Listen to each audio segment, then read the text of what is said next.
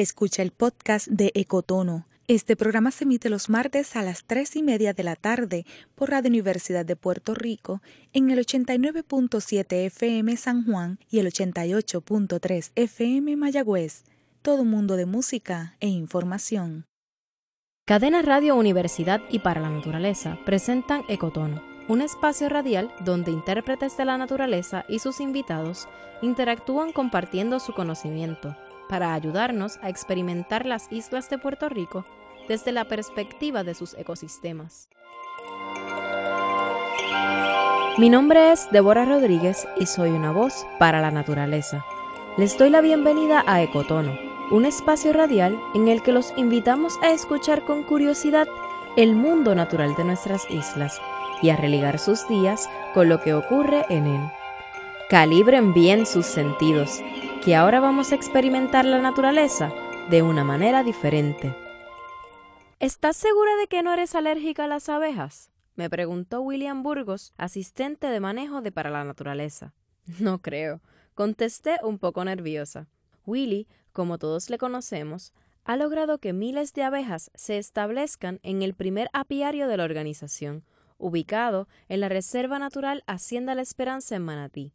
Hasta este episodio de Ecotono, había intentado mantenerme alejada de estos importantes insectos voladores. Hoy haré un recorrido para aprender qué es la enjambrazón de las abejas, que ocurre con más frecuencia en julio y agosto.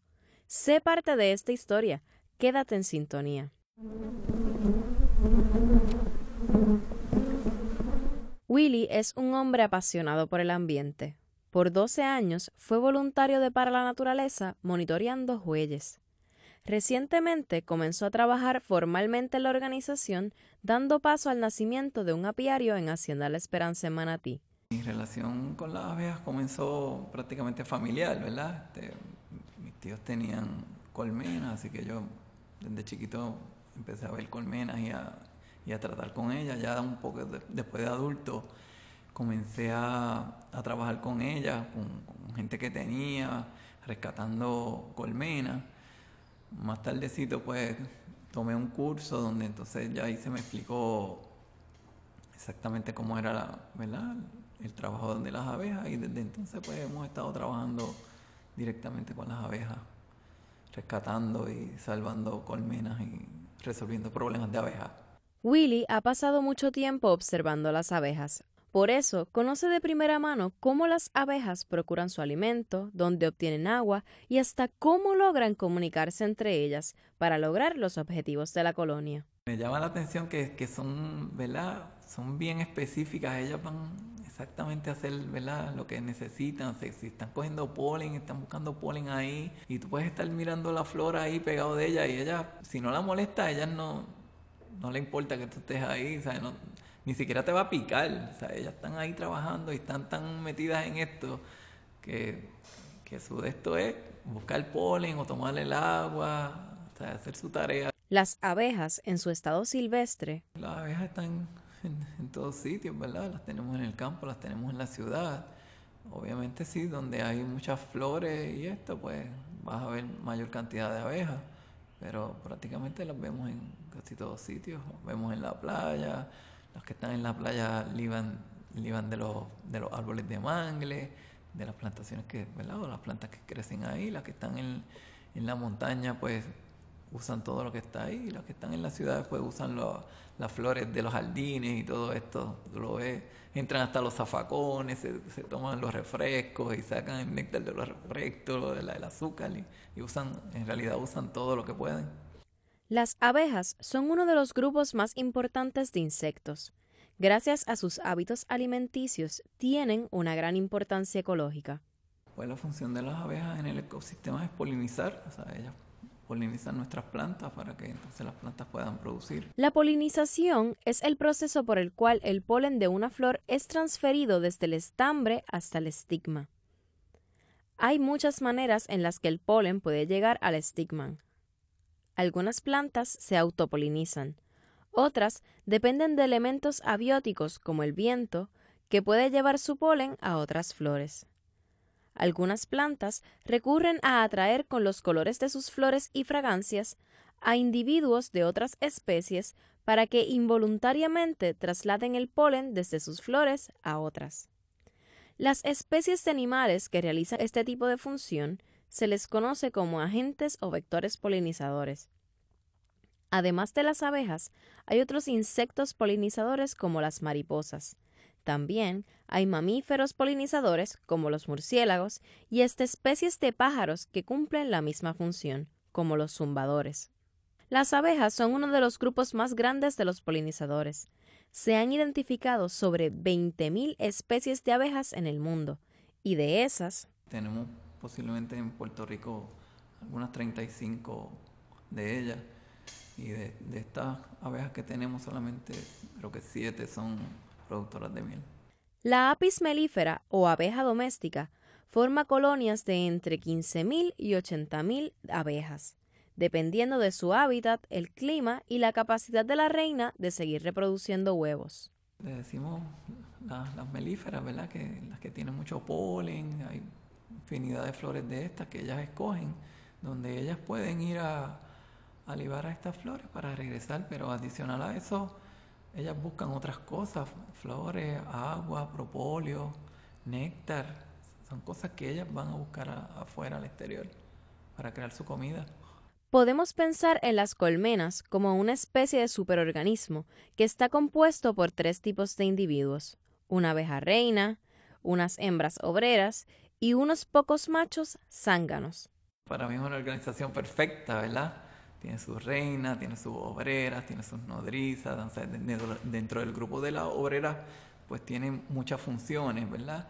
Este, tiene su macho que son los que le llamamos los zánganos, pero la función esta de la obrera es bien, bien, bien amplia, o sea, desde, desde que ellas son muy pequeñas, este, los roles van cambiando y es como igual, igual que nosotros que vamos, vamos creciendo y nuestras actividades cambian. En, el caso de las obreras pasa exactamente lo mismo, las, las chiquitas tan pronto nacen y empiezan a hacer unas tareas que no las hacen las grandes por, por la condición de las abejas para darte alguna idea, pues por ejemplo las nodrizas que son las pequeñitas se pueden encargar de, atender las abejas que están por nacer, son las que producen las aleas real, que es la comida que come la reina o la comida que se le da a los capullos de reina para que se desarrollen las reinas. Y esos son roles que no las hacen las abejas viejas. Así una vez las abejas entonces siguen cambiando sus roles, pues entonces ya ya entonces estas abejas empiezan a salir de la caja, o sea, las abejas nodrizas no salen de la caja el mismo día que, salen, o sea que están un tiempo en esa caja, y después cuando le, toca esta, este cambio de roles, pues empiezan a salir afuera, van a salir a buscar agua, van a salir a buscar polen. Como nos cuenta Willy, cada abeja tiene una función dentro de la colmena. Las hembras infértiles, mejor conocidas como las obreras, pasan por distintas labores a lo largo de su vida. Ellas se encargan de mantener la colmena limpia, expulsando restos de abejas muertas, los desechos y limpiando los panales de cera. También hay obreras que son nodrizas. Esas tienen la capacidad de producir jalea real para alimentar a las larvas que se convertirán en reinas. Hay obreras cereras que tienen glándulas ceréreas y construyen dos panales. También existen obreras almacenadoras, las que reciben el alimento de las abejas y lo depositan convenientemente en las celdas. Dentro del apiario también hay abejas guardianas, que se encuentran en la piquera o entrada de la colmena, velando que no entre ninguna abeja ajena a la colmena u otro insecto. Y por último, las obreras ventiladoras, que generan corrientes de aires con sus alas con el doble propósito de enfriar la colmena o de deshidratar el néctar para convertirlo en miel. Para coordinar sus acciones, las abejas este, tienen diferentes tipos de bailes, unos movimientos donde ellas hacen estos movimientos, que ya eso se ha estudiado, para ellas comunicarle a las otras abejas dónde pueden ir a buscar agua, dónde pueden ir a buscar comida. En el caso de la reina, la reina tiene unas feromonas, diferentes tipos de feromonas, donde ella usa esas feromonas para indicarle a las otras abejas que, qué cosas tienen que hacer. Por ejemplo, cuando nosotros estamos trabajando en, en el apiario, nosotros sabemos cuándo las abejas nos van a picar. antes de que empiecen a picarnos. Ya hay un olor específico que ya nosotros, nosotros percibimos. Ese olor, una vez ya nosotros sentimos ese olor trabajando, digo nosotros, ¿verdad? Pues cuando tengo unos ayudantes, pues cuando percibimos ese olor, ya sabemos que lo que viene es una pela. Con toda esta actividad tan bien organizada, la comunidad de, las abejas crece bastante rápido, así que ellas trabajan para eso, la comunidad va a empezar a crecer y a crecer, a crecer, y cuando ya no caben en la cavidad donde están, tienen que dividirse, ¿verdad? Se divide la, colonia, y esta colonia que se, que se desprende de la colonia existente va a ir a buscar otra casa, ya sea un dron, un zafacón, una goma tirada por ahí por el piso, una pared en, una casa que encontró un boquetito y, dentro hay una cavidad, puede ser una cavidad dentro del cemento también dentro de una casa. Así que pueden entrar ahí y usar entonces la casa de, cualquier persona para usarla ellas de, de su nueva colonia. Durante los meses de julio y agosto ocurre lo que se conoce como el ciclo de enjambración de abejas en toda la isla. La enjambrazón es el proceso natural mediante el cual las colonias de abeja se reproducen o dividen. En un clima tropical como el nuestro, las abejas no descansan. La reina de cada colmena pondrá miles de huevos, que las obreras albergarán creando nuevas celdas en la colmena. Tarde o temprano, las abejas pueden notar un cambio de fortaleza de la reina. En el caso de, las reinas de nosotros, las reinas de nosotros producen todo el año. O sea, una reina puede estar poniendo 20.000 huevos al día estas reinas están produciendo constantemente, constantemente. Y, no, y como Puerto Rico es un clima cálido, pues las abejas trabajan todo el año, la, reina trabaja todo el año. No como pasa en Estados Unidos, que las abejas tienden a invernar también. Así que en ese tiempo de invernación, la reina descansa. En el caso de nosotros, la reina no va a descansar. Está todo el tiempo produciendo, produciendo. Así que es, es una reina que se va a desgastar bien rápido.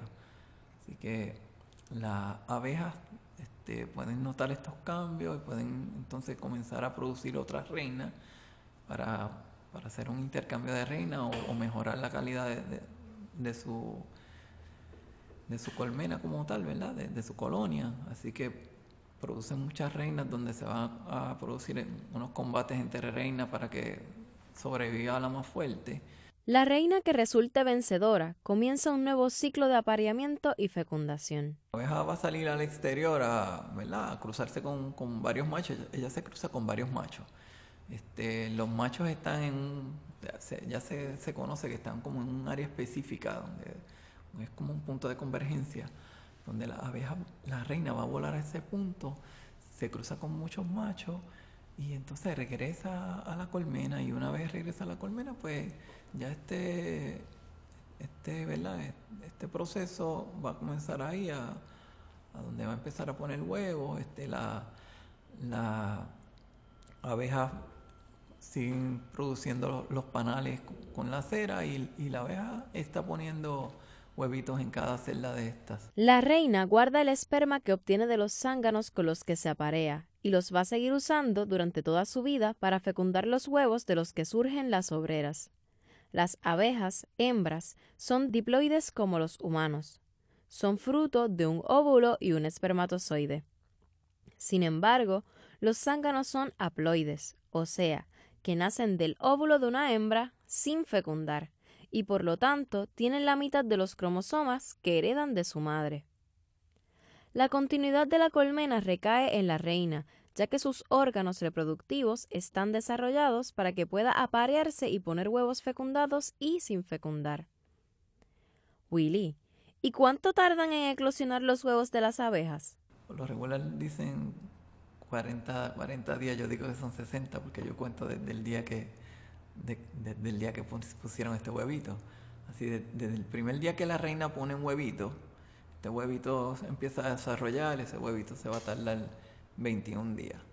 Pero después de esos 21 días, hay 20 días donde estas abejas están dentro de la colmena, que son las nodrizas, y después de esos 20 días, estas abejas salen al campo a trabajar en el campo, a buscar agua, a buscar polen, a buscar néctar, y duran 20 días. Willy destaca que en esta época del año, cuando ocurre el enjambrazón, hay que tener precaución en cuanto al manejo de las abejas. Primeros meses posiblemente ni te des cuenta que hay una colmena ahí.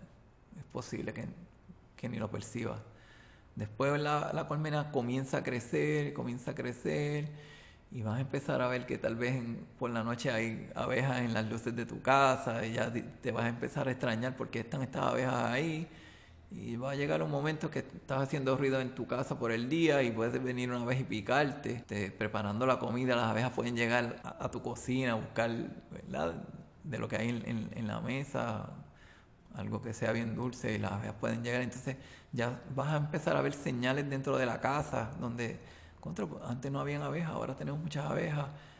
Así que puedes salir y darte cuenta, este, ruidos bien fuertes que, que creas en tu casa y las abejas te pican, pues entonces ya si tienes un problema dentro de, tu casa que hay que resolver, en este caso, pues la mejor solución es llamar a un apicultor, ¿verdad? Que esté, que esté ya recomendado, que sepa ese tipo de trabajo de rescate y pueda rescatar la colmena sin, sin dañar la colmena y, ¿verdad? Que, el, que el proceso no sea matar la, la, colmena, que sea salvarla, rescatarla y llevarla entonces a un sitio seguro. Cuando nosotros rescatamos colmenas de una casa, parte de rescate es que nos vamos a llevar todo lo que está ahí dentro y los panales que están dentro de, las casas, nosotros los tenemos que, montar en los cuadros de nosotros de trabajo, porque es una estructura que ellas crearon en la casa, pero es una estructura que nosotros no podemos dejar porque la necesitamos para, para lograr que la colonia se quede en la caja.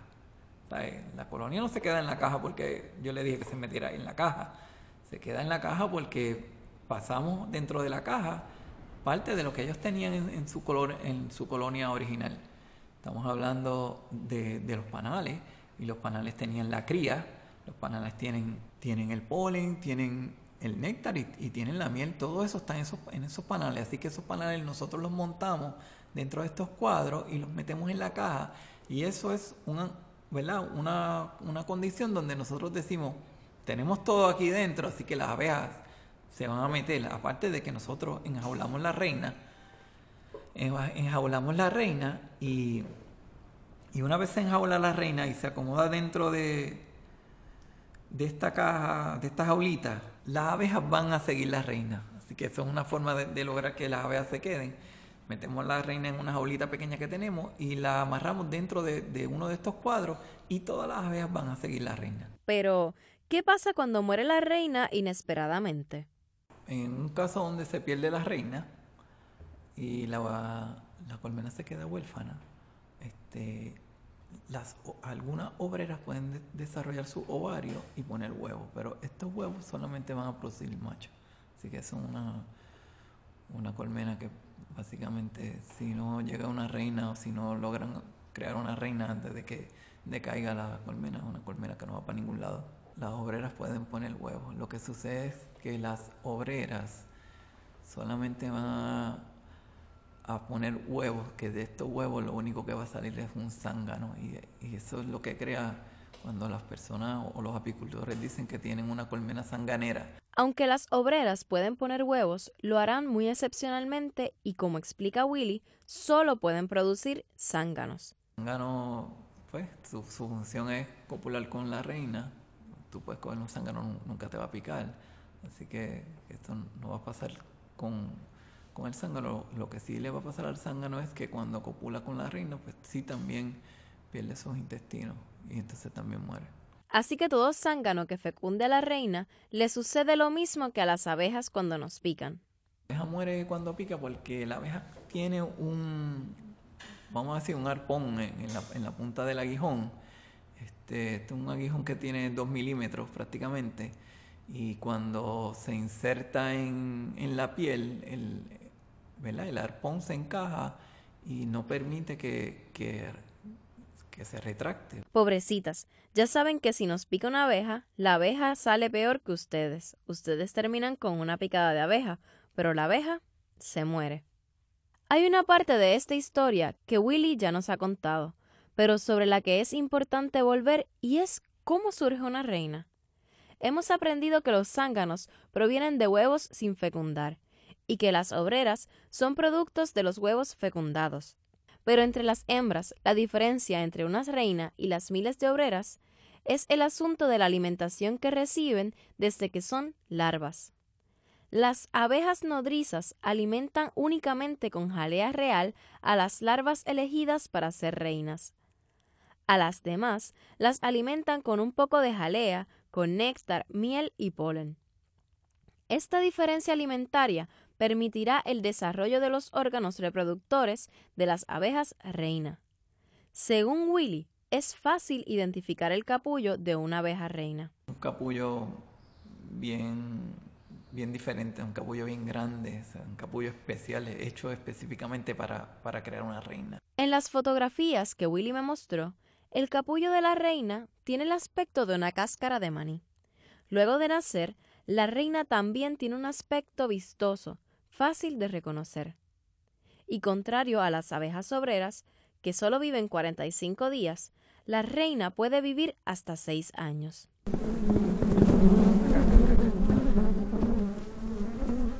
Para mí es súper fascinante cómo un organismo tan pequeño puede ser tan complejo y a la vez poderoso. El apiario es ese lugar preparado para que las abejas melíferas puedan desarrollar sus colmenas. Allí, las abejas se albergan dentro de unas cajas especialmente preparadas. Una caja que usa prácticamente todos los apicultores. una caja de madera se hace por lo regular de pino. Nosotros podemos hacer de cualquier madera, pero tratamos de que sea pino, ¿verdad? Pino, pino regular, que no sea tratado.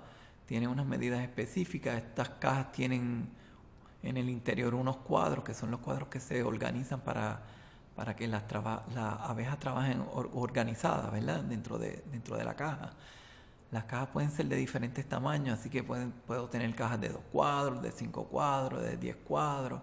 Y este tipo de cajas las vamos utilizando este, en una forma organizada con respecto a cómo va creciendo la comunidad de las abejas. Si nosotros tenemos un enjambre pequeñito, pues yo no lo puedo echar a una caja de, de 10 cuadros, así que usamos una caja de, de 3 cuadros, de 2 cuadros, en lo que estos cuadros se, se, se poblan completos. Una vez tenemos estos cuadros llenos, los pasamos a la siguiente caja, puede ser una caja de 5 cuadros, hacemos lo propio, vamos añadiéndole cuadros a la caja hasta que estos cuadros se llenan por completo y pasamos a una, a una caja grande, que es una caja de 10 cuadros. Una vez la caja de 10 cuadros se llena completa, ¿verdad? Que es lo que le llamamos una, caja de cría. ya tenemos esta caja establecida con, con 10 cuadros ahí. Le podemos añadir una caja sobre la caja que le vamos a, a añadir un, ¿verdad? un extruder que le llaman, que es una parrilla que va a evitar que la reina suba al segundo piso. Y eso lo hacemos porque en este segundo piso ya lo que nosotros queremos es cosechar la miel. Así que lo que, lo que queremos en, este, en esta segunda caja, que se le llama un alza, es que todo lo que haya allá arriba, en ese segundo piso, sea miel. ¿Por qué le ponemos el rastrillo? Porque si la reina sube al segundo piso, va a poner huevos allá arriba. Así que se va a convertir en vez de una caja de miel en una, caja, en una cámara de cría extra. Así yo podría tener dos cámaras de cría, pero tal vez quiero una cámara de cría y una, y una cámara para miel. Al entrar al apiario, Willy intenta explicarme cómo se produce la miel dentro de las cajas. Tenemos esta, esta caja, esta alza, ¿verdad? Este, las abejas van a producir, ¿verdad? Van a empezar a, acomodar el néctar dentro de, de estos panales. El néctar va a comenzar a madurarse dentro de los panales hasta que pierde un o llega hasta un 18% de humedad de agua y ahí es donde, donde este néctar se convierte en miel. Una vez este néctar se convierte en miel, las abejas lo perculan, que es que le crean otra capa de, cera sobre, sobre, ¿verdad? Sobre este, este, este, capullo, este hexágono que ellas preparan, ¿verdad? este huequito.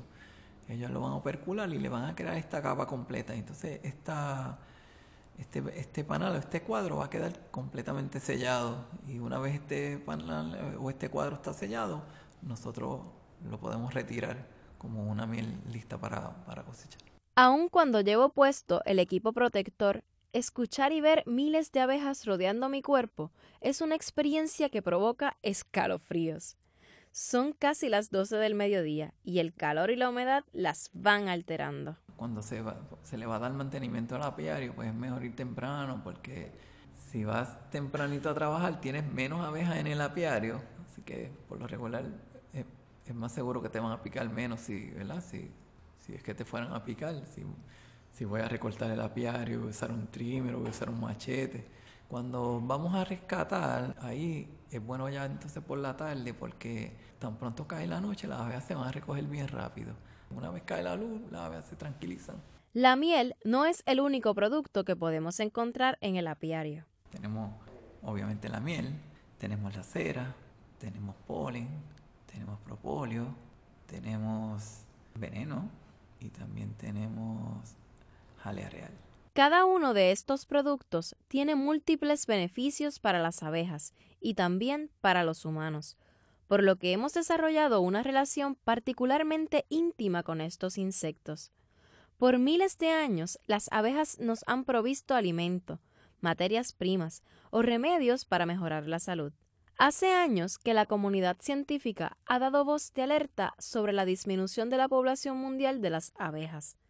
En Puerto Rico, las abejas sufrieron bajas significativas a causa de los huracanes Irma y María. Si quieres conocer a Willy y el apiario de la esperanza, hemos publicado algunas fotografías en las redes sociales de Para la Naturaleza. Además, te invito a visitar nuestra agenda de eventos en reservaciones.paralanaturaleza.org. Allí encontrarás actividades voluntarias y muchos otros eventos para conocer los ecosistemas de Puerto Rico. Escríbenos a ecotono, con tus comentarios, preguntas o sugerencias después de cada programa los martes de 3 y 30 a 4 de la tarde. Agradezco a todos los colaboradores de este programa y a Eduardo Alegría por la música. Recuerda que puedes encontrar este y todos los episodios de Ecotono a través de las plataformas sociales de Para la Naturaleza y cadena Radio Universidad. Les habló Débora Rodríguez, una voz para la naturaleza. Gracias por escuchar Ecotono, un espacio radial donde intérpretes de la naturaleza y sus invitados comparten su conocimiento, ayudándote a experimentar las islas de Puerto Rico desde la perspectiva de los organismos que le dan vida todos los martes desde las 3 y media de la tarde, un programa de cadena Radio Universidad y para la naturaleza.